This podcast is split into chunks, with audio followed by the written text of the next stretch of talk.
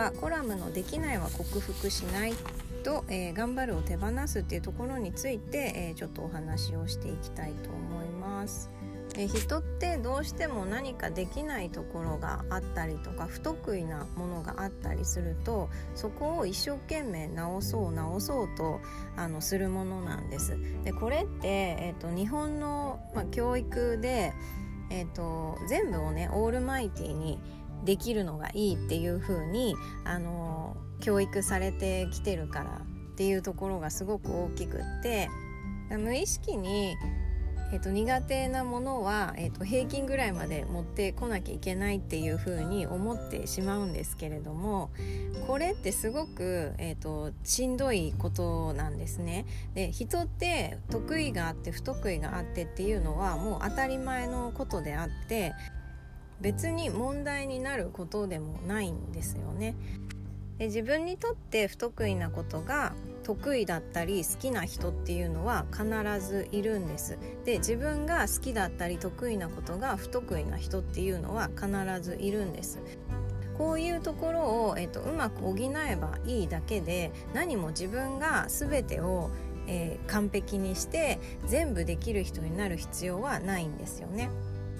で好きなことっていうのは、えほっといても学ぶしやるし勝手に上手になっていくんですで好きにやるものっていうのは特に自分がすごい苦労してやってるっていう意識もないので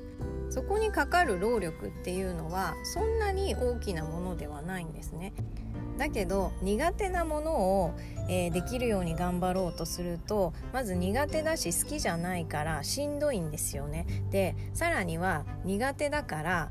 それが得意な人とか好きな人に比べたらものすごい労力がかかるんです。面白くないしね。そんなことをするよりも自分が得意なもの好きなものをどんどん追求してそっちを伸ばしていけばいいし自分ができないもの苦手なものに関しては手伝ってもらうっていう風にした方がはるかに楽なんですね。楽しいし。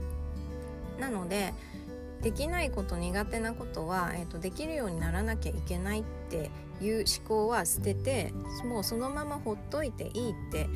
思えるようになるとかなり楽になります。でこれは、えーと、人を頼るっていうところとか、えーと自己需要にもつながってくるんですけれどももう自分はそのままで大丈夫と思って苦手なものを人に頼ってみるってすると,、えーとそこにやっぱり感謝も生まれてくるし直さなくても大丈夫だったっていう自己需要にもつながってきます。でここにも書いてありますけれども全部を自分でやるっていうことは人が活躍できる場を奪うっていうことでもあるんですね。で職場だと特にそうかもしれないですけど得意な人とかに頼めばもっと早く上手に仕上がるものを苦手な自分がやることによって、えもっと時間がかかったりとか何かこうクオリティの低いものになってしまうっていう側面もあったりするので全部を頑張って一生懸命、えーと、努力してやるっていうのは一見すごく崇高な行為に見えるかもしれないけれどちょっと見方を変えると結構な迷惑行為だったりします。なので自分ができないことを克服しようとしてるって風に気づいたらちょっと一旦止まってみてこれは違う方法があるんじゃないかなっていうのを考えるっていうのを少し意識してみてもらえたらなと思います